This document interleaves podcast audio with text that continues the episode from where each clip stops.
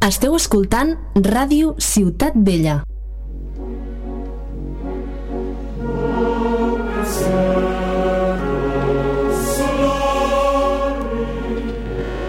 A Ràdio Ciutat Vella, un nou programa de música de Can Coral. El proper dia 5 de novembre i tots els dijous, de 9 a 10 de la nit, farem un programa de música de Can Coral on hi haurà notícies, entrevistes, eh, interpretacions, com és natural, i més sorpreses que tindrem eh, al llarg dels programes. Ja us anirem anunciant què és el que anirem fent. No deixeu d'escoltar el programa Cançons al vent, que, com repeteixo, estarem a partir del dia 5 de novembre de 9 a 10 de la nit.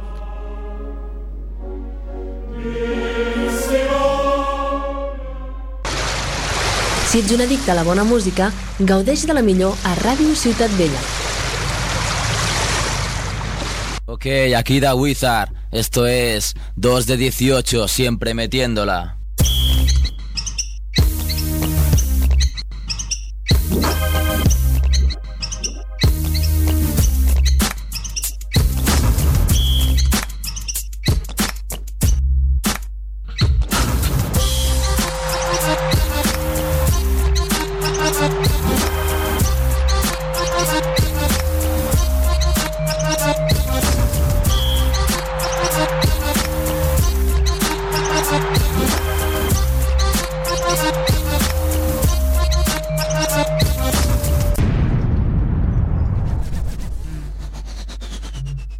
Hola jugones, esto es 2 de 18 Basket Radio Show, ya sabéis, un programa que trata el baloncesto centrándose en lo divertido y no en la actualidad, porque las estadísticas, si no son 2 de 18, son un tostón.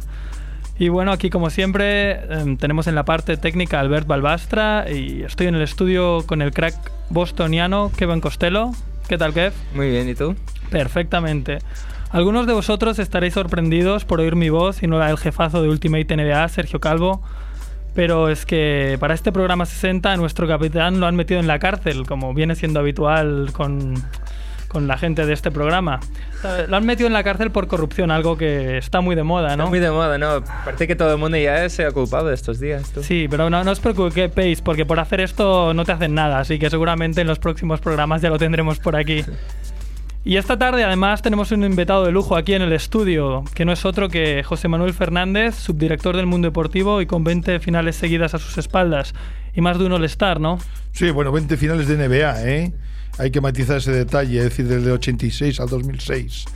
Eh, de ellos, eh, de esos 20 finales, las 10 últimas con la compañía de una persona inolvidable como Andrés Montes y Antonio Daimiel, la pareja para mí más grande que ha habido en baloncesto en los últimos 10 años, eh, del 96 al 2006 coincidí con ellos. Fue una experiencia extraordinaria que después espero que vamos a hablar con algún detalle y en una anécdota divertida, sobre todo en honor y en homenaje al gran Andrés Montes.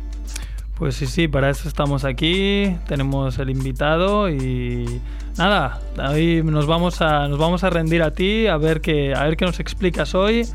Tenemos alguna noticieta como, como esta que hemos comentado antes de Mark Cuban, que le parece bien que, que se tomen más esteroides en la NBA porque si no la gente no llega, pero básicamente nos, eh, nos queremos centrar en, en tus historias, en tus Bueno, anécdotas. Lo de Mark Cuban me parece una salvajada, es decir, muy, muy propia de un personaje como él, ¿no? Eh, Cuban es capaz de eso y demás, de decir esas cosas y demás. Sin embargo, creo que evidentemente, hablando más en serio, es decir, no pasaría nunca un control eh, de, de dopaje a nivel mundial, porque creo que en contra eso hay que luchar en en la NBA y en todos los deportes. Por, por lo tanto, creo que Cuba una vez más ha estado muy desacertado y ha entrado en un terreno muy peligroso, sobre todo para los deportistas. La NBA en esto no es un ejemplo, ni el deporte americano, pero evidentemente Cuba le hace un flaco favor a, a- al opinar así y al buscar pues un punto de debate que creo que no haberlo, no tiene que haberlo nunca. Es decir, creo que hay ir en contra, no, no al dopaje, no, no a los esteroides.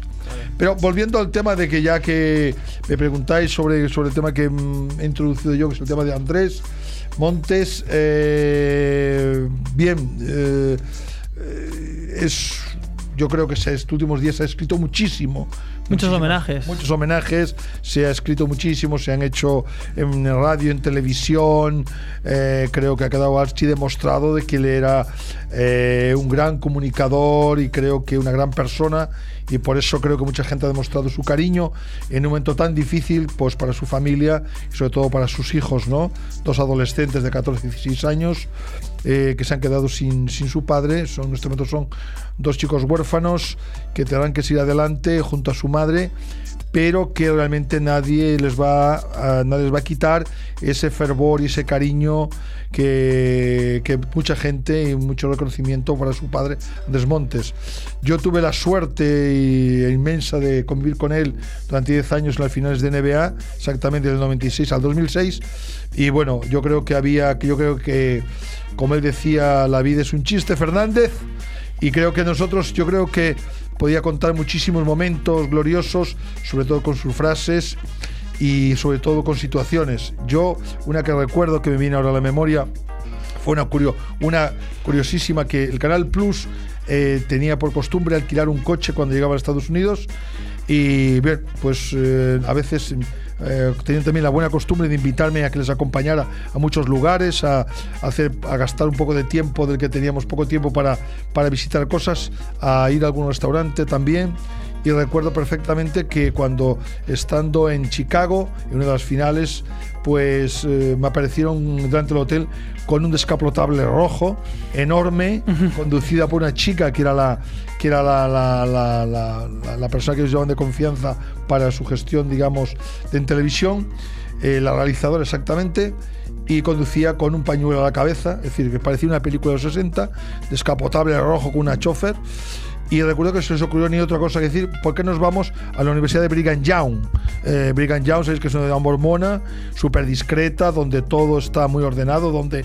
Pero nos hacía mucha gracia ir allí porque visité la universidad había estado un jugador como Kresimir Kosic, un, jugador- un pivo yugoslavo de los 70, 80, y nos apeteció ir a esa universidad de visita. Bueno, no quiero deciros cuando llegamos en un escapotable rojo, una choferesa, eh, con to- todos sentados arriba como si fuera aquello Hollywood. Bueno, eh, Los mormones campus- escandalizados, Sí, ¿no? se paró el campus, eh, casi nos dejan aparcar, mm, nos vienen como extraterrestres y Andrés Montes, pues con su humor, su pajarita y su color de piel, pues evidentemente fue la atracción. Fue un momento también muy divertido, una anécdota muy divertida en la Universidad de Brigham Young porque dijeron quién son estos, dónde vienen y a dónde van, ¿no? Eh, fue una gran, una, una muy divertida, muy divertida. Sí, eh, con Montes no. Supongo que no te. No, no, no, te aburrías. no te puedes relajar, no te puedes relajar, no, pero ni un minuto, ¿no? Porque recuerdo perfectamente que cuando hacíamos la presentación del programa de Canal Plus, eh, recuerdo también, también esto fue pues en Chicago, cuando yo, por ejemplo, nos permitía todavía estar en nuestro sitio en, en la pista antes de subir a nuestro lugar de pupitre de periodista, eh, de prensa escrita, y recuerdo que se presentan Elida y Miel con una careta de Dennis Rodman, de Dennis Rodman, y con esto, con esta careta hacen la presentación, la presentación para Canal Plus, lo cual fue un impacto tremendo, ¿no? Ver a los dos personajes de toda la vida de repente ver con la careta de Dennis Rodman que había muchísimo en el pabellón, pero realmente fue un gag tremendamente humorístico y tremendamente de un personaje, digamos, yo creo que irrepetible, yo creo que es irrepetible en la comunicación española, ¿no? Porque Andrés era un animal natural a lo de comunicar. Él no eso nunca lo había aprendido en una escuela, ni, ni había tenido un maestro, nada se lo había enseñado. Él era parte de su forma de ser.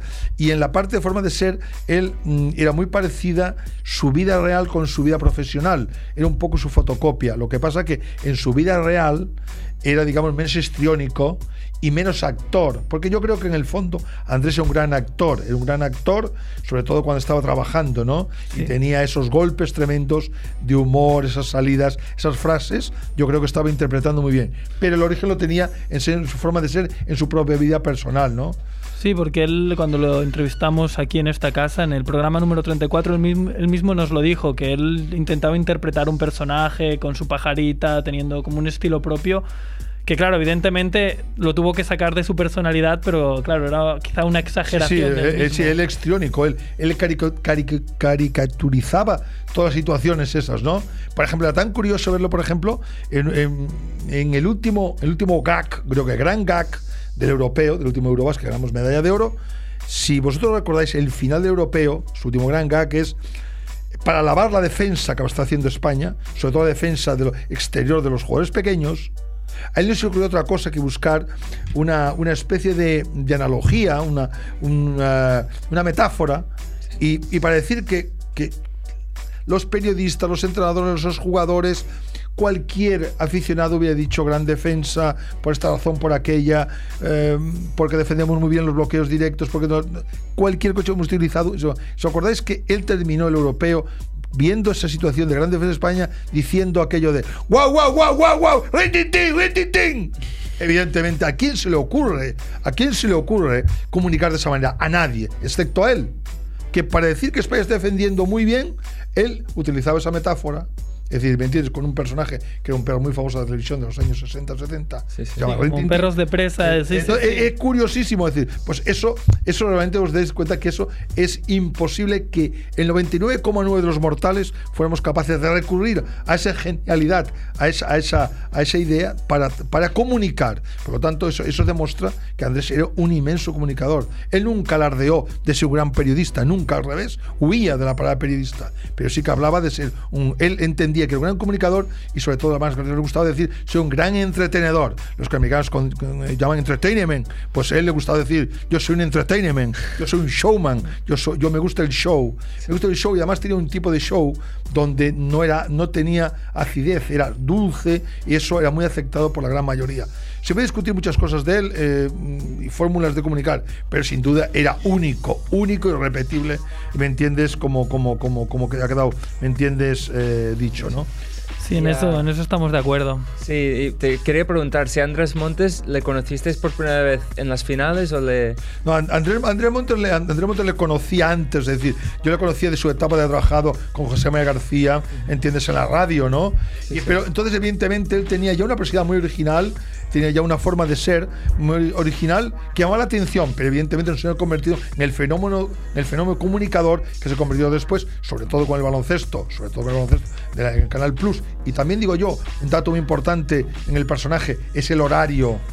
Es decir, Andrés Montes era cuanto más nocturnidad, ma- mayor aceptación como un comunicador. Por lo tanto, no era lo mismo a Andrés a las 8 de la tarde que ver a las 3 de la madrugada. Es decir, yo creo que él, el horario, era un horario nocturno de rara avis y creo que donde él era muy potente, muy potente. Posiblemente también porque el receptor de esa comunicación en esos momentos está mucho más abierto, está mucho más relajado y está mucho menos tenso, ¿no? Y además te, te ayudaba a mantenerte despierto, supongo, Bueno, ¿no? A las 3 de a la mí un montón de veces, es decir, Con sus bromas, con sus bromas, con sus ideas. gags, como entiendes, con sus referencias a la música, con sus referencias a la vida. Porque Andrés Montes tiene otro detalle muy importante. Era eh, eh, él, que era de padre gallego y madre cubana. Es decir, él, pues, él, él era, digamos, fuera de la pista, era gallego. Era una persona escéptica, eh, a veces me entiendes, con, con- con- con un tirón gallego, ¿no? De, de la vida, no sé qué, no sé cuánto. Eh, él tenía su, su historia, era muy gallego. Y en cambio, a la hora de trabajar, era muy cubano. Sí. Era, ¿me entiendes? Era muy cubano, era con mucho ritmo. ¿eh? Tenía esas, eh, esas dos- esas dos formas de hacer y posiblemente podemos compararlo con sus, con sus orígenes, ¿no? Y, y era así un- una, una cosa, yo digo que Andrés, eh, junto con, con Antonio, Antonio, Antonio Daimiel, fueron una pareja irrepetible en la comunicación española, irrepetible. Y lo vimos por muchas formas. Él era capaz, después de hacer muy buenos los que estaban a su lado, y, y de crear marcas propias, por ejemplo, era capaz de hacer muy buenas salinas. eh, siendo Salinas un chico que nunca había destacado al- a- como, como, como comentarista ni como comunicador y convertir Salinas en una marca. Es decir, en una marca, Salinas es una marca. ¿Entiendes? Es decir, ¿quién nos, ¿quién nos recuerda? Todo el mundo habla de Salinas y todo el mundo. Pero era gracias a Andrés, que era un, un gran, Claro. gran lanzador de eso, ¿no? Pues justo quiero bueno, destacar un cumplido que ha dicho el Andrés, que es muchísimos colaboradores nuestros también lo han dicho, que es la capacidad de Andrés Montes de mantenernos todos despiertos a las 3, 4, 5 de la Sí, sí, matinada sí. viendo un partido de NBA. No, no debe nada, es decir, pero es que yo creo que eso, por eso he hablar un poco del horario, ¿no? Esa franja horaria, ¿no? Eh, y, y eso era muy importante, ¿no? Eh, sin embargo, yo creo que él era, él era capaz de, él era capaz de, de, por ejemplo, de enganchar al al espectador, al telespectador, de muchas formas diferentes, de muchas formas diferentes, con sus gritos, con, con sus motes, etcétera, etcétera, ¿no? Y yo creo que, bueno, yo creo que mm, su imaginación iba mucho más lejos que la mayoría de los mortales. Y tenía, había conseguido también una cierta licencia de decir y hacer, ¿me entiendes? Porque él no tenía en su comunicación ningún tipo de agresividad. Por lo tanto, a eso le favorecía, aunque lo que él dijera era siempre para, digamos, en plan de humor o en, En plan hacer una broma. Exacto, evidentemente. Y eso es muy difícil. Eso es muy difícil. Siempre decía el maestro Castillo, Juan José Castillo, director de mi periódico, durante muchos años decía, lo más difícil, lo más difícil en la vida es, es ser un buen humorista. En cambio, él, lo, él acaba de conseguirlo por su talento natural, por su talento natural. Y yo creo que, eh, que, que- que realmente es de justicia decir todo lo que se ha dicho, todo lo que se ha escrito y todo lo que hemos visto en televisión y todos los homenajes que ha recibido. Y yo, de verdad, desde aquí un gran saludo a su familia, a su mujer María y a los niños Sí, que creo que... a Orson y a Nelson, a que, a Nelson, pasado muy mal. que realmente, que según mis noticias, se han comportado como dos, como dos caballeros, como dos niños caballeros, como dos niños adultos, como niños maduros, en un sitio tan difícil personal para ellos, ¿no? Sí, yo hace poco el Estudiantes le- les hizo un homenaje, yo vi las imágenes y ellos estaban ahí recibiéndolo y muy enteros, muy, supongo que lo han encajado bastante bien. Sí, y, aquí yo también creo que desde, este, desde esta mesa, desde este programa, de los 18, pues se nos iba con un pequeño, un gran homenaje a este gran profesional y de mi parte, pues un gran amigo. Yo también puedo contaros que cuando él venía a Barcelona, tenía, yo tenía la suerte de ir a poder a comer con él y, y en el restaurante prácticamente no se podía estar porque venía el metre, venía el cocinero, venían los, los clientes A hacerse coger fotos con él, claro. fotos, hacerse fotos con él. Era una cosa increíble. Es decir, hasta llegó un momento en que no estaba ni cómodo porque eh, la gente no paraba de mirarle, no paraba de cuchichear, no paraba de venir a pedirle un autógrafo, no paraba de pedir. Y después por la calle, cada, cada 10, 20 metros, veías como la gente se giraba, decía, fíjate, pues está Andrés Montes. Es decir, claro, con su peculiar imagen, evidentemente era imposible Para no verlo, ¿no? eh, y no verlo, ¿no? Pero también una experiencia de que cada 10 cada 10 pasos tienes que pararte y cada 10 pasos veías que muchísima gente se daba cuenta de quién era y cómo era. Y creo que él había desplegado gran simpatía en el mundo de la comunicación, ¿no? Y que evidentemente él, pues, eh, mm, es una persona que como, como, como profesional era un autodidacta, un autodidacta.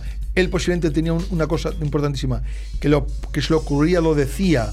Es decir, pero yo creo que era muy importante una cosa, que Andrés no era de los que eh, miraba o veía. Estos dos verbos son muy diferentes. Hay mucha gente que mira, hay muy poca gente que ve. Yo creo que Andrés decía lo que pensaba.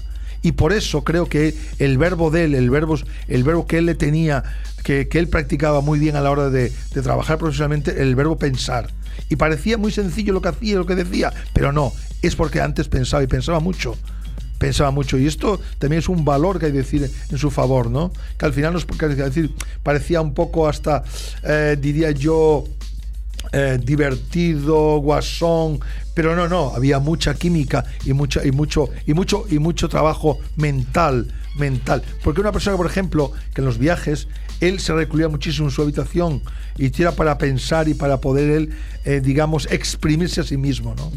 Porque tenía una autoexigencia y luego tenía también, a pesar dentro de, vamos a poner por ejemplo, ¿no? Para entendáis, por ejemplo, por ejemplo, él, su humor iba a decirte, Fernández, Fernández, hay que mover el muñequito, hay que mover el muñequito. Pero esa frase que la ves tan así, tan, digamos, tan simple, no, no, no, no. Tan simpática, Tan además. simpática y simple, pero detrás de eso había horas y horas que había estado en su habitación recluido pensando de cómo conseguir que ese muñequito se mueva, sea, digamos, aceptado por una gran mayoría Claro, cómo de fans vender- como él tenía, ¿no? ¿Cómo vender un, un producto a las 3 de la mañana, 4 de la mañana? No, es, tan, no es tan sencillo. No tan sencillo. Y, y él también tenía mucho de marketing. No, no, desde aquí siempre hemos estado de acuerdo. no- nos ha gustado mucho su estilo, nos ha marcado. Mm, Muchos hemos crecido y hemos visto, somos como de la generación que hemos visto NBA con él. Siempre hemos, bueno, siempre Sí, le hemos sí, rendido sí. homenaje. O sea. Está merecidísimo estas Exacto. palabras. Muy bien. Pues si os parece bien, vamos a dejar aquí este, este homenaje a Andrés. Perfecto. Y espero que si el cielo existe, si el cielo existe pues esté, esté en él. Seguro que estará. Pues nada, podemos hablar, podemos repasar al- alguna noticieta, si, si os parece. o- Pero que sean graciosas, ¿eh? Hombre, no solo tenemos ¿Qué es, noticias esto, qué es graciosas. esto de que de Jabbar estaba en el Club Playboy? A mí Yo- esto me, me, me, me, yo- me- me tira a saber porque me parece que lo iban a cerrar porque estaban arru- arruinado el jefe, ¿eh? Sí, esto es, esta es una noticia que creo que quedó en el tintero el- la semana pasada, pero como es así graciosa, pues nada, solo decir que gracias al Twitter de Karim Abdul Jabbar pudimos saber que él estuvo en, en la mansión Playboy. Ah, vestido de Drácula, ni más ni menos. O sea, un Drácula de, de, dos de, de dos de 18 centímetros. Sí. De hecho, Estaba ahí con, con Hugh Hefner, que es este típico hombre que todo el mundo recordará, igual no por su nombre, pero sí porque va con la bata, es bastante bellaco y tiene ahí unas preciosidades. es, el, es el creador de, Claro, de sí, sí, sí, Playboy. es el creador de Playboy, pero claro, o sea, todo el mundo lo recuerda porque es el creador de Playboy porque va en bata con las tías, pero a lo mejor el nombre hay que buscarlo en la Wikipedia, sí. ¿sabes? Y nada, pues se veía también una foto desde el Twitter de, de Karim con su Sky ahí.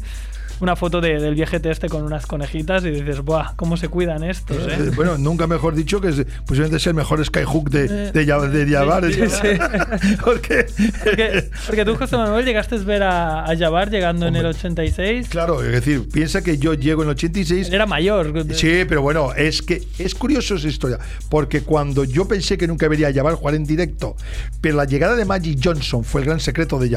Para, porque para alargarle la vida, ¿no? Exactamente, y, tuve la suerte de verlo. Yo el primer partido de NBA que vi en directo y que vi a Jabbar, y ahora explicaré un detalle de, de Jabbar, eh, es cuando él, en el 80 yo llego a la final del 86 y voy a ver a la final del oeste. La final de aquella del oeste es la final Lakers contra Golden State Warriors, que ahí también expliqué en un programa vuestro, expliqué lo de Sleepy Floyd, sus 29 Sí. puntos en un cuarto. Eh, por cierto, en el, en el programa 06, en el programa 06, y, y hoy has venido en el programa 60. ¿eh? Está hecho a posta, 0660, ¿eh? para que veáis cómo, cómo detallistas ¿Cómo? somos en Exactamente, 2018. vi. Pues yo recuerdo perfectamente que entonces yo vi, pues, yo vi un, partido en Los Ángeles, que fue el primer partido en directo que yo vi, y vi a los.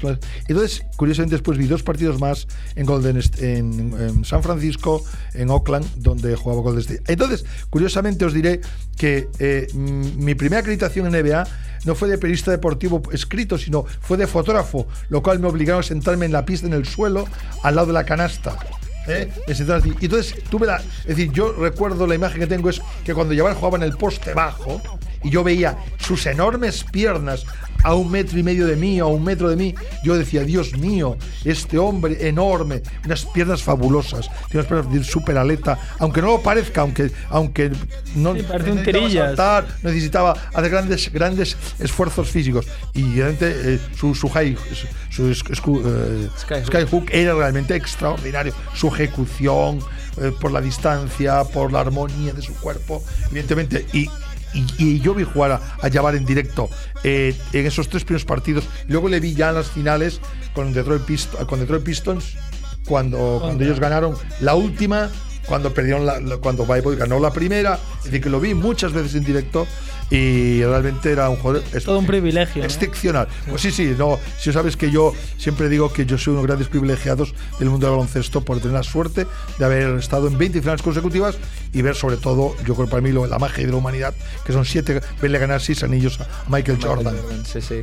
El eh, dicho, dicho sea de paso, y con el permiso de Andrés Montes de Paz Descanse, el mejor atleta de la humanidad de todos los tiempos. De la humanidad, quiero decir. Sí, justo iba a decir, eh, dentro del privilegiado que eres, esta época es la más Sí, eh, eh, de curiosamente, todas. tanto es así que, por ejemplo, cuando yo en el 2006 eh, dejo- termino, evidentemente, una de las razones es porque ya comparativamente no puedo eh, resistir un, un Dallas Detroit con todos los respetos, o, un Da- o un Dallas Miami, ¿me entiendes? Sí, sí. No puedo resistirlo eh, porque evidentemente venía muy acostumbrado. Había, tom- había comido mucho solomillo de NBA yo durante muchos años y aquello a mí me parecía un poco, un poco hueso, un poco hueso. Sí, San Antonio, y además incluso las ciudades, ya, ya no Sí, solo sí, los jugadores, ¿no? los- la sociedad de los Sí. jugadores, el ambiente, el clima, ¿me entiendes? La expectación.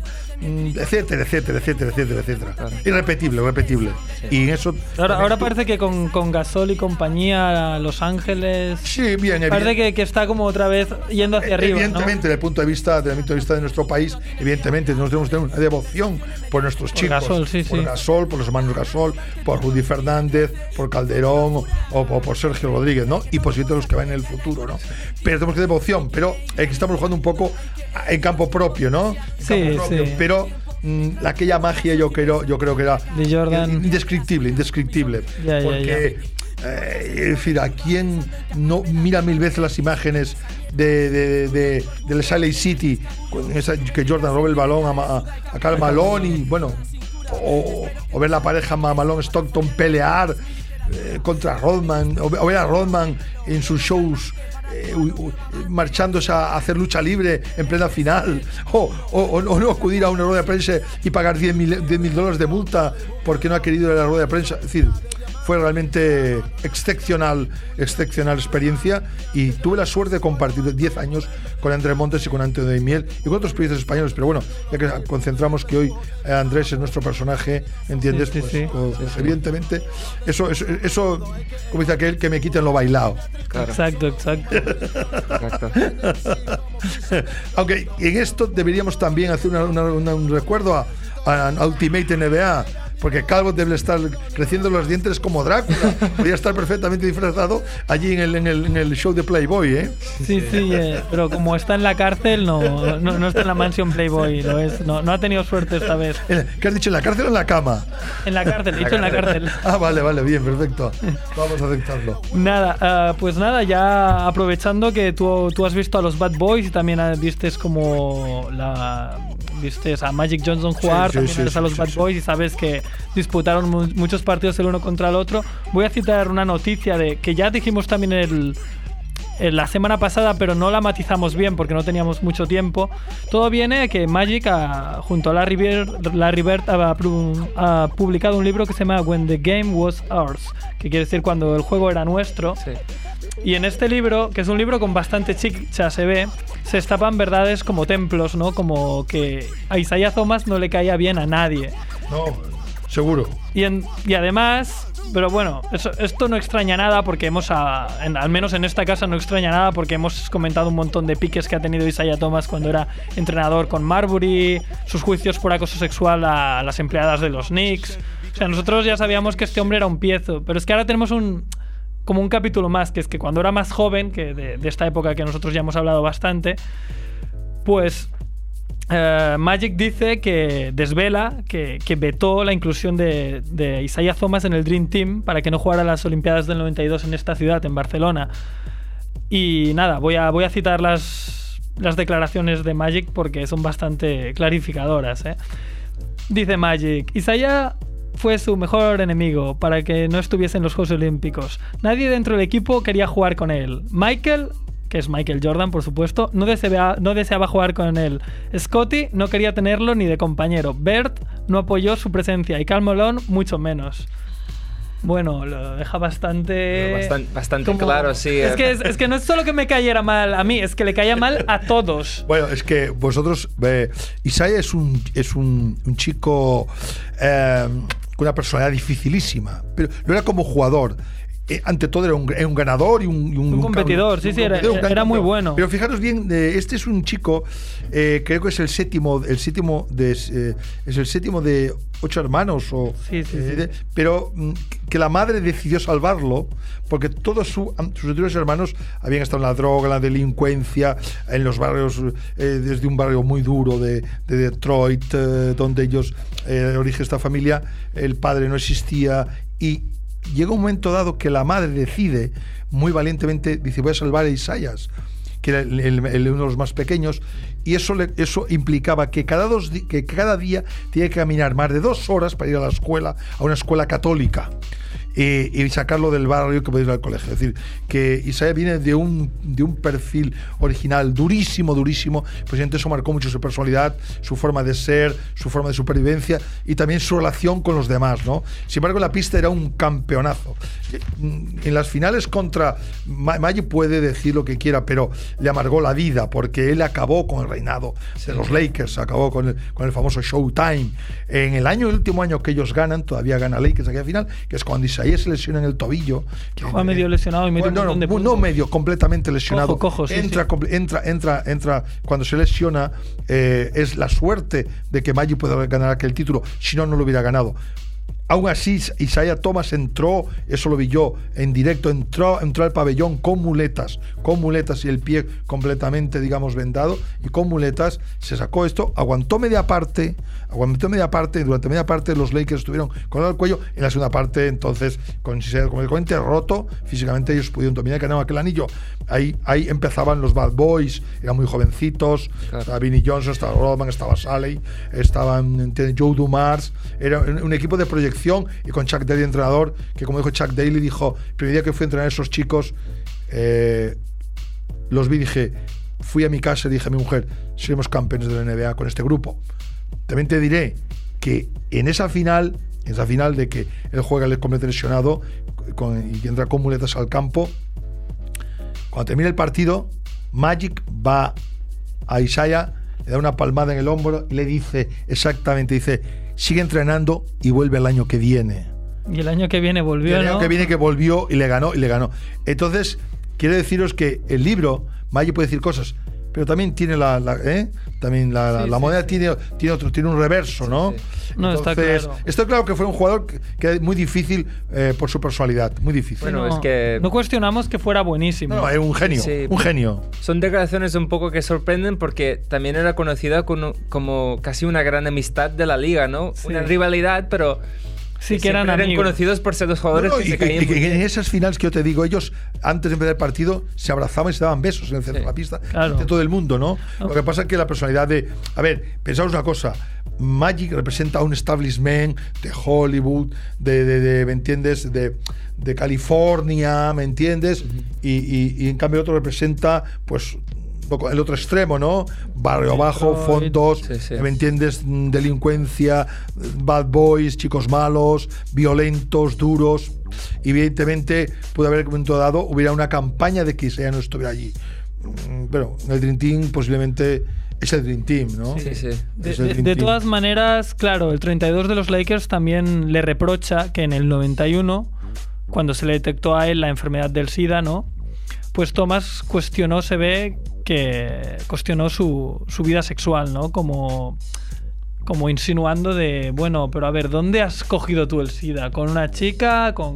Entonces, claro, eso se ve que le sentó muy mal a, a Magic. A Magic. Este, este detalle del 91, pero que también me parece un poco grave que no lo hubieran hablado hasta el 2008. Por eso, ah, por eso también vale la pena decir pues, pues, cómo, se ha, cómo ha contraatacado Thomas, que ha dicho, me siento muy dolido porque pienso que se ha aprovechado de mí todos estos años. Al menos podría haber tenido el coraje de decir toda esta porquería en mi cara y no hacerlo para que algún estúpido libro gane muchas copias y, o sea, para, para ganar mucho dinero con algún estupo- estúpido libro y ganar y vender muchas copias, porque está claro que indirectamente esta tangana que ha montado con Magic Johnson, que son los dos unas viejas glorias del pasado, pues le ha dado una publicidad increíble al libro y se, habrá vendido mucho más porque la gente quiere el morbo de, ver cómo lo desmenuza. Yo creo que algo de razón tiene. Pero a ver, que Isaiah Thomas fue, fue al juzgado porque, por acoso sexual y Sí, sí, bueno, sí. y todo lo de Marbury. o No, sea, no, eso es, es un. Está bastante loquito, pero bueno, también todo lo bueno que parece Magic con su sonrisita, me parece a mí que también ah, habría que mirarse a, Ma- a Magic Johnson con lupa, Yo, ¿eh? yo tengo curiosidad con, con la cantidad de actos públicos y cosas que hacen la NBA que algún día los dos tendrán que coincidir juntos de nuevo, seguro. ¿Cómo, cómo sucederá? Yo tengo la, un poco la No, no, curiosidad. hombre, evi- evidentemente. Sin embargo, eh, fijaros, habéis dicho un tema, el tema del SIDA de Magic, ¿no? Eh, es, yo creo que ese, ese momento, esa situación, yo creo que me- merece un estudio, ¿eh? Sí, sí, sí. Es un tema que había por qué, por qué escogen a Magic, por qué ese mensaje a nivel mundial, por qué él es una estrella. Porque él, aparte de poder reconocerlo públicamente, él puede venir a jugar a- al Dream Team, viene a la Olimpiada de Barcelona.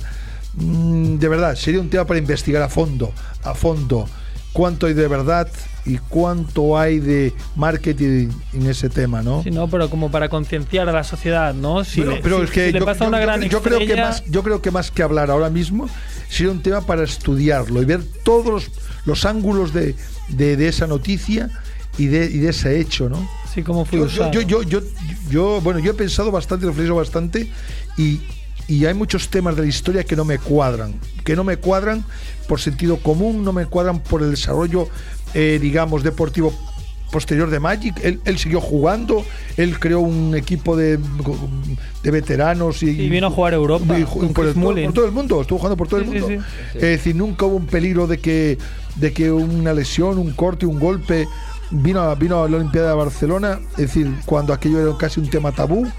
Bueno, no sé, yo creo que es- eso merecería ah, una parada y, ¿me entiendes? Y análisis profundo de cómo se produjo, por qué se produjo y sobre todo el momento de las lágrimas. Creo que ese momento de la lágrima es un momento estelar, estelar, estelar de, de- de- de teatro, de teatro, de teatro, ¿no? La aceptación de la familia, el comportamiento de la familia, el, bueno, no sé, no sé. Yo creo que hay mucho, habría mucho que hablar y, y- y- y- y averiguar y investigar en ese tema. ¿eh? Pero bueno, eso lo dejamos para otro programa, ¿no? Sí, sí. Sí, sí, para, o para expertos de 2 de 18 que hayan escuchado esto, que empiecen a investigar. ¿eh? investigar, que Que empiecen a queremos un investigar. informe la semana Sí, sí, que a viene. investigar, a ver si a ver si en Estados Unidos ya han, ya han levantado algún secreto de sumario, algún secreto documental y podemos saber investigar. Vale, perfecto. Seguimos con las noticias. ¿Qué, qué os parece la polémica con el escolta argentino de los Spurs? Ginobili, ¿lo habéis visto? Sí, La ¿Qué? polémica, lo de. Sí. El tío caza un murciélago al vuelo. Al vuelo. Que tiene ahí una defensa férrea, el pobre murciélago. Sí, sí, sí.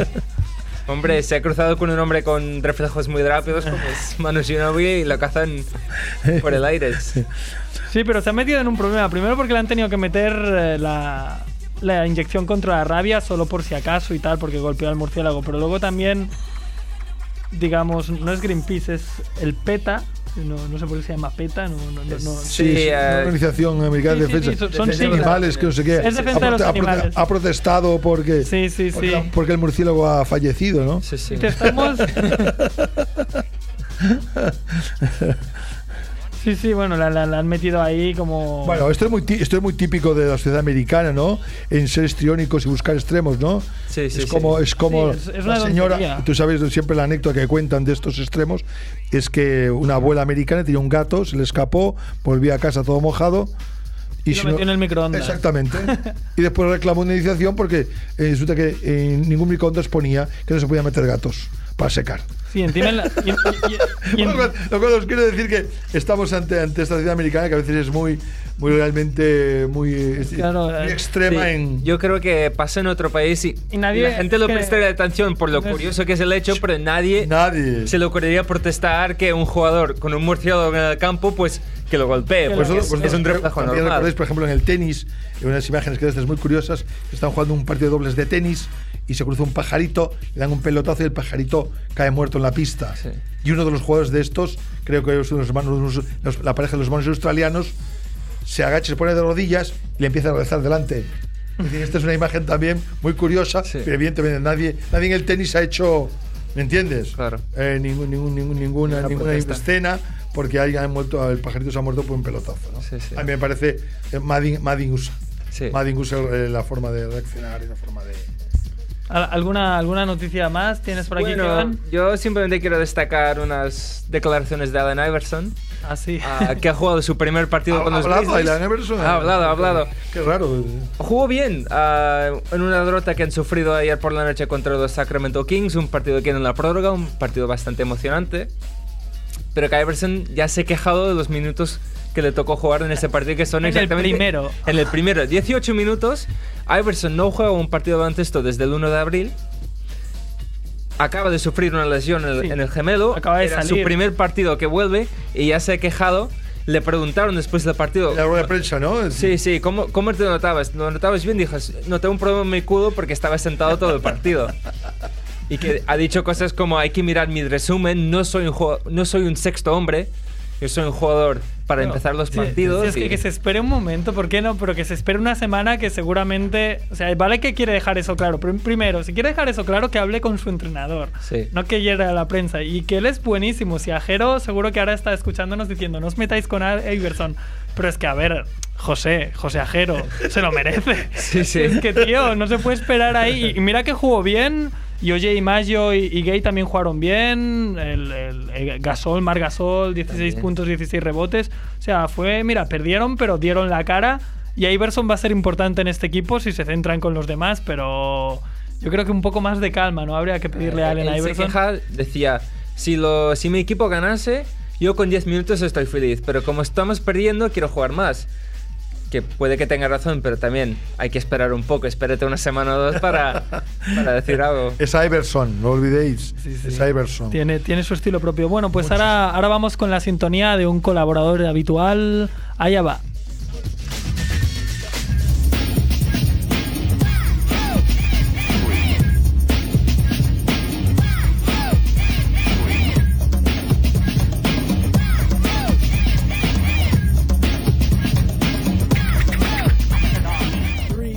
Bueno, esto que escuchábamos de fondo ahora mismo, estamos escuchando de fondo, esto que escuchábamos de fondo es la sintonía de nuestro experto sobre NCAA, Charlie Novo, y la canción es de Magic Number de De La Soul.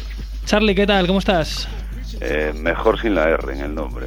Charlie, Charlie, es verdad, sí, sí, ya lo sé. Y, mi- y mira, Cha- Chali, Chali con CH o con TX? con CH, con CH. Con CH. Con CH, bueno. Lo lo- pasa- bueno, en la radio no se nota, ¿no? No se nota. Bueno, es igual, como, la- como es la H. Pero si lo tengo como- bien escrito, o sea, Si la pues- H es muda, no, tampoco pinta nada. Si lo haces a posta, que ya lo sé. Sí, sí, sí, ya lo sé, ya lo sé. es que Eh, Oye, eh, señor Novo, aquí hay mucho traidor, ¿eh? aquí eh, Lo sé, eh, lo eh, sé. en, en ¿Sabe o este no? programa hay mucho traidor. Sí, sí, sí, pensé que era un programa un sí, poquito más serio, porque estaba escuchando que hablabais de... De Iverson. De Iverson centrado, de Iverson calmado. No, de calmado nada. Has, has escuchado de mal, has escuchado mal. Estamos diciendo todo lo contrario, que está Lo loco. ha escuchado bien, lo que pasa es que es muy gallego y tiene retranca. Se, se pone ahí por Bueno, otro- cuidado, cuidado, cuidado, señor Novo, que tiene aquí un peligroso contrincante, ¿eh? Tienes aquí un paisano, ¿eh, Charlie? Eh, ¿De quién se trata? De, de José Manuel Fernández, subdirector del Mundo Deportivo, justamente el, el hombre que te estaba hablando ahora. Exactamente. Pues Eh, Gallego enorme, también, ¿eh? Igualmente, un momento, Chali. Eh, eh, pero que sepas, yo soy natural de Orense. Yo soy un poquito más arriba. Y soy, ya, ya, ya. Y soy de. Yo llevo 40, 44, 45 años en, en Cataluña, en Barcelona. Está. cuidado, soy un gallego practicante, ¿eh? Ajá, sí Quiero decir que no creas tú que lo, esto hecho vas a tener fácil. Pero te han adoptado bien, ¿no? Así que cualquier renuncio que hagas te vamos a pillar. Oye, es un, es un placer saludarte y que seas un gran, ¿cómo se diría aquello? Un fanático y un gran especialista de baloncesto. Es nuestra religión. ¿eh? Más Pues- fanático especialista. Bueno, Así, así. Sí, Se intenta. seguro. Seguro. Con por- punto por- honor por- todo, todo por- se intenta. ¿Por qué, por qué, por qué Ricky Rubio no está en la NBA? Ah, uff, especialista. Uf, Ya te digo que por eso no soy especialista, por cosas como esta. ya. Ni especialista ni agente de Ricky Rubio, ni familiar. Bueno, a, a- a gente, a gente lo tenías complicado, ¿eh? Te Que podríamos... supongo que ni ellos lo saben. Exactamente, exactamente. Bueno, pero Pero bueno, vaya, vaya- vayamos al grano. Va- va- vamos a ir al grano, Aquí ¿vale? Andrés, Andrés Fernández quiere apretar las yo clavijas. estoy aquí con la ver, batuta. apriete, bueno, apriete. pues nada, Charlie Novo, que escribe para el diario La Coruña de Kicks de Campeón. Hoy viene, como siempre, a hablarnos eh, con cosas relacionadas con la NCAA y hoy nos va a hablar de los rookies provenientes de la NCAA que ahora son rookies en la NBA.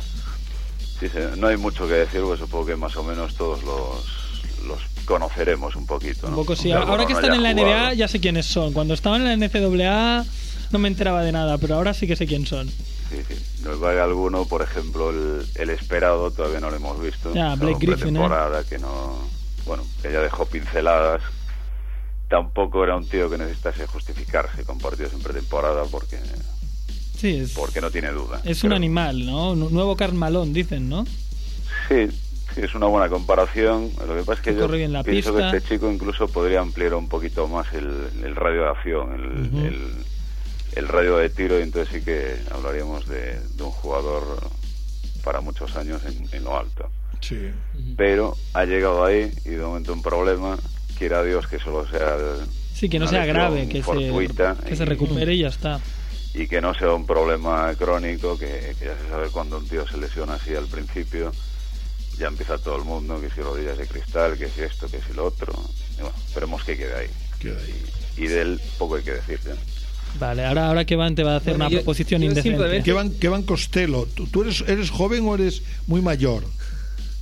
Eh, ¿Me preguntas a mí? O Sí, sí, a ti, a ti no, Kevan? que Kevin Costello es un niño. es Yo un soy un poco mayor. Me Entonces considero tú- joven, pero es un poco mayor. ¿Tú, tú recuerdas un tal eh, Costello en el baloncesto español? Yo creo que no es tan mayor, ¿eh? No, no está mayor. Uy, entonces eres joven. entonces- Me suena vagamente, pero no de haberlo Eh, este es un jugador. eh, bueno, pues este jugador jugó en España, jugó con Tonicí de Badalona y luego en Juventud de Badalona. Eh, Fran Costello. Bueno, pues Costello que te habla, que te va a hablar es su hijo, imagínate. Segunda generación, tío. Está rodeado de un gallego, un americano y un catalán. Sí, señor, buena Y tú, mezcla. y tú gallego, vaya, lo que nos faltaba. Y un Sí. coruñés. Bueno, Ah, yo, O, o Coruñés o coruñense, gallego. como dice alguno por Ah, ahí. ah, eso sí que es verdad. simplemente te, te Venga, quería que- mencionar apriétale, apriétale algunos... más, apriétale más. Quería mencionarte algunos nombres de, de rookies que provienen de, de la NCAA del año pasado, a ver qué opinas tú del año que están haciendo o las expectativas. A ver, El dispara. primero es de Juan Blair.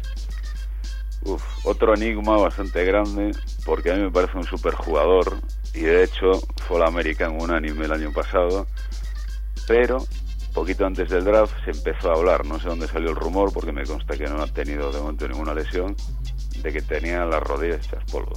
Vaya. Pues eso, eso es un mal rumor, ¿eh? Claro, y el problema es que mientras estuvo en, en Pittsburgh, problemas no dio, jugó prácticamente todos los partidos, jugó un nivelazo, es un, es un jugador de calidad muy intenso, además, hace un poquito de todo, es durísimo. Entonces, eh, yo cuando apareció ese rumor no, no supe dónde venía, pero claro, eh, cuando el río suena, como se dice, Leche lleva. 29 equipos lo dejaron pasar. Sí. Así, así de claro. Para, para los que no lo sepan, es un rookie que juega por los Spurs, que las previsiones en el draft le ponían en el top 15 y que cayó a segunda ronda por sorpresa y algunos dicen, por lo que ha dicho Charlie ya, de que problemas de rodillas y que había riesgo de Lo lesión. que pasa es que los problemas de momento no han asomado. Hizo No. una pretemporada muy buena, está teniendo minutos y está jugando bien. Sí. Pues el siguiente es Hashim Tabit. Nuevo Mutombo. ¿Qué pasa? No, ¿Leyman, Ley- Leyman no le hace una oferta? A mí no me parecía eh, un jugador para estar pasando lo que está pasando y menos en Memphis. Que bueno, Memphis tiene un buen juego interior dentro de lo que cabe. Eh, como siempre le colgan la etiqueta de Nesby Finn y todo eso y tal.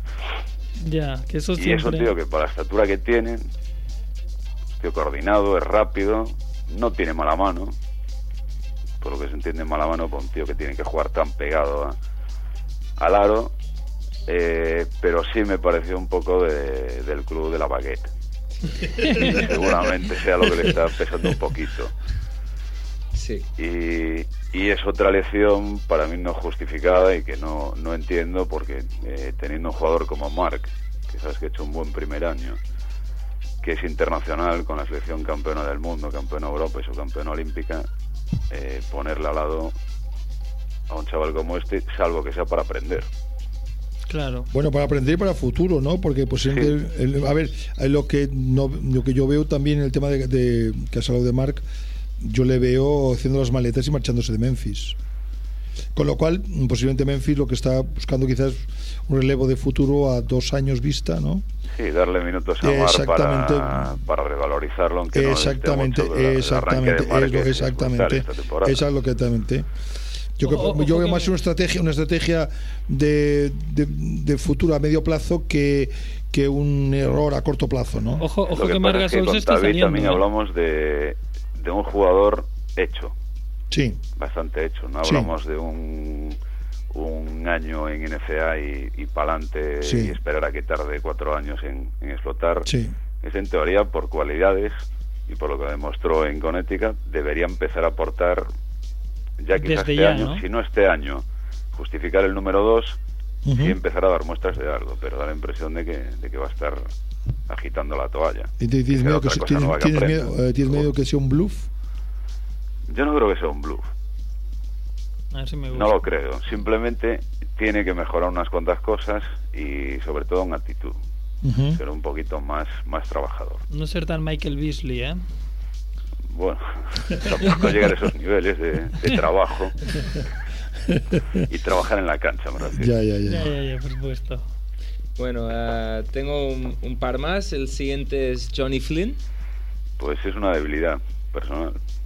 Está haciendo bien, ¿verdad? Sí, lo está haciendo bien. haciendo bien, Eh, ¿no? podían surgir dudas por, por el ta- la talla o la estatura, pero bueno, eh, aprovecha que da una impresión bastante errónea, que porque es bastante bajito, pero es un tío fuerte, que aguanta muy bien los contactos, es muy atlético, escurridizo, rapidísimo, posiblemente ahora sea el base más rápido que haya en- la liga. en toda la NBA.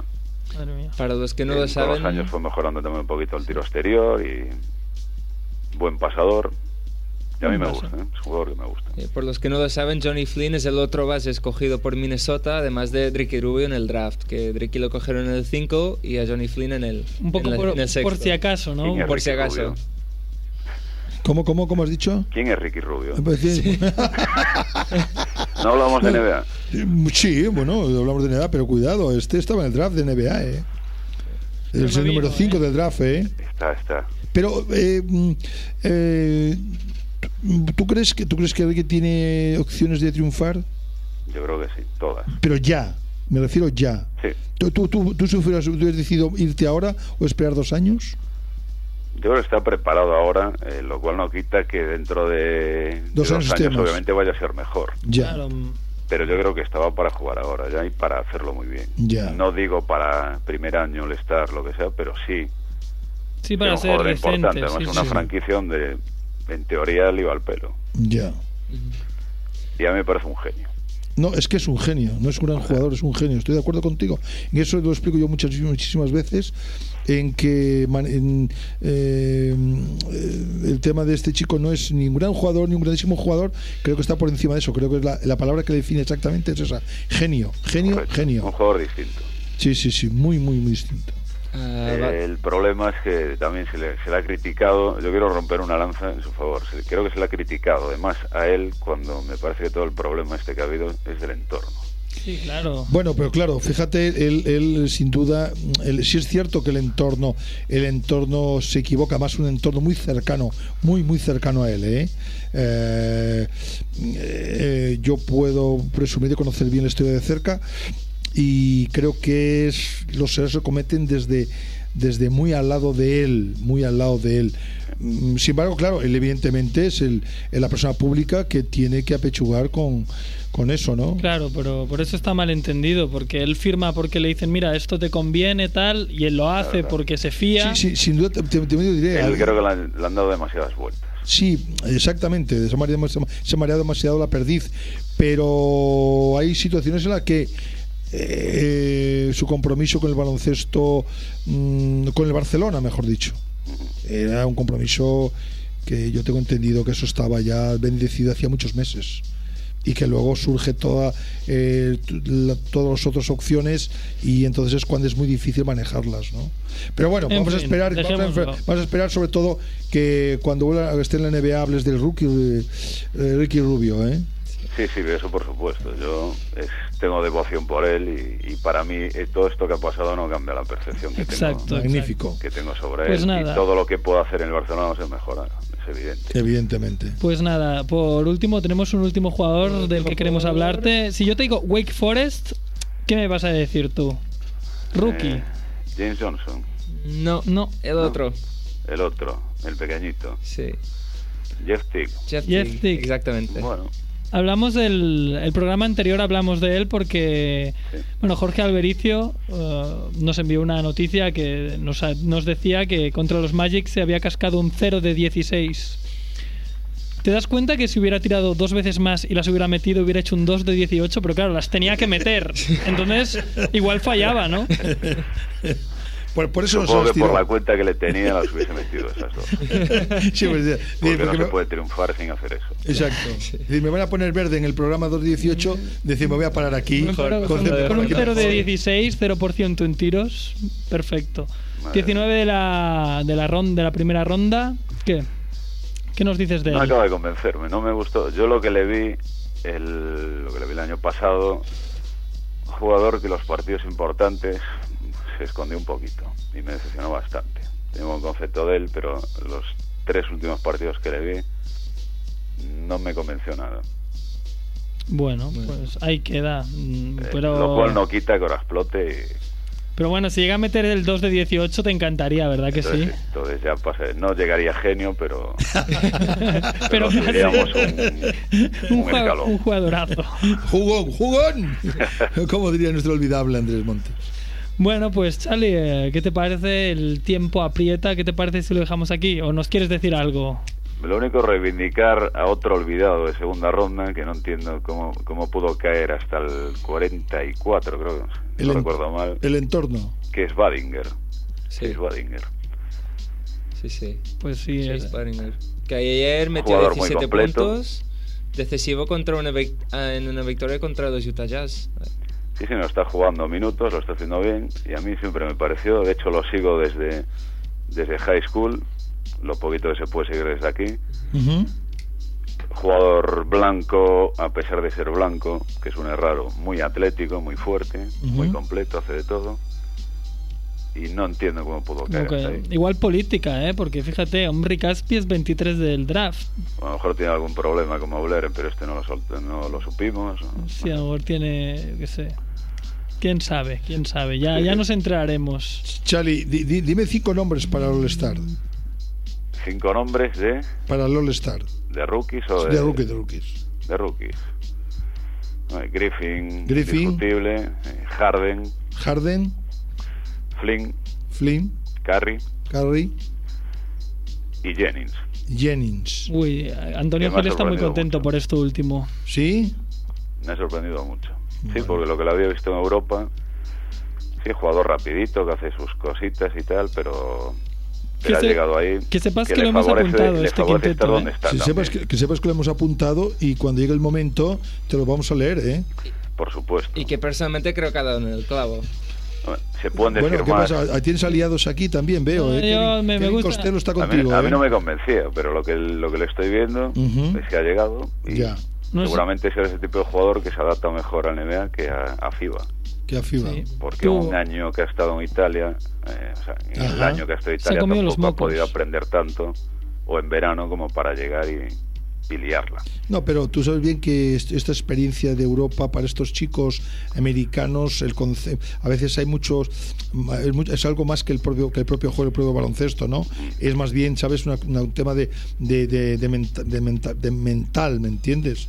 El aterrizar en un lugar como Europa, yo creo que les muchas veces les ayuda a abrir su cabeza y a entender otras cosas que a veces allí en el baloncesto allí no, no pueden no pueden hacerlo. Sí, Lo Bueno. que pasa es que lo, lo de meterse cosas en la cabeza cuando llegó el día del draft, Ya, me qué quedaron loco. muchas dudas Ya, ya, ya, sobre si había aprendido algo. fue, fue bastante divertido en el draft el tío llegando ahí última hora. Pero bueno, lo tenemos que dejar aquí y nada, como siempre, Charlie, muchas gracias por tu quinteto que hemos apuntado y a Un ver si se cumple. Cuídate mucho, ¿vale? Igualmente. Venga, un abrazo, hasta paisano. luego. Adiós. Otro. Hasta Adiós. luego. Y bueno, ahora ya solo nos queda despedirnos eh, como traca final y en honor a la conexión gallega de hoy, eh, este gran homenaje a Andrés Montes que hemos hecho, que también tenía cierta parte gallega dentro de Su padre. de su padre, evidentemente. Pues hemos cogido una canción llamada Mi Melodía de unos raperos de Pontevedra, de un grupo que se llama De la Hoja, que no de la Soul, de la Hoja. Y son cinco chicos que hacen una conjunción muy interesante entre árabe y español. Y ahí os dejamos a ver qué os parece. Hasta la vista.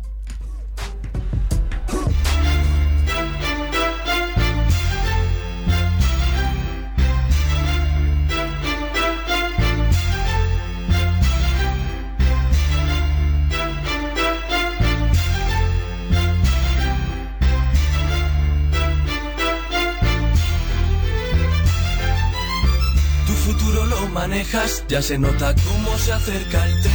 agárralo con fuerza. Espabilate, men, no lo pierdas. El tiempo dirá cómo acabará toda esta mierda. Entonces se trata de que elijas bien tu senda. Haz lo que tengas que hacer como Rey Charles, hazlo. Aunque no te entiendan, aunque pongan trabas, tancadillas y te mientan. Decidí escuchar mi melodía, decidí ser yo a pesar de lo que digan. Vive mientras y al final son dos días. Diles que les quieres, quizás nunca más lo digas. Porque el tren solo suele pasar una vez. Aprovecha cada oportunidad. Piensa que cuando te pase, delante no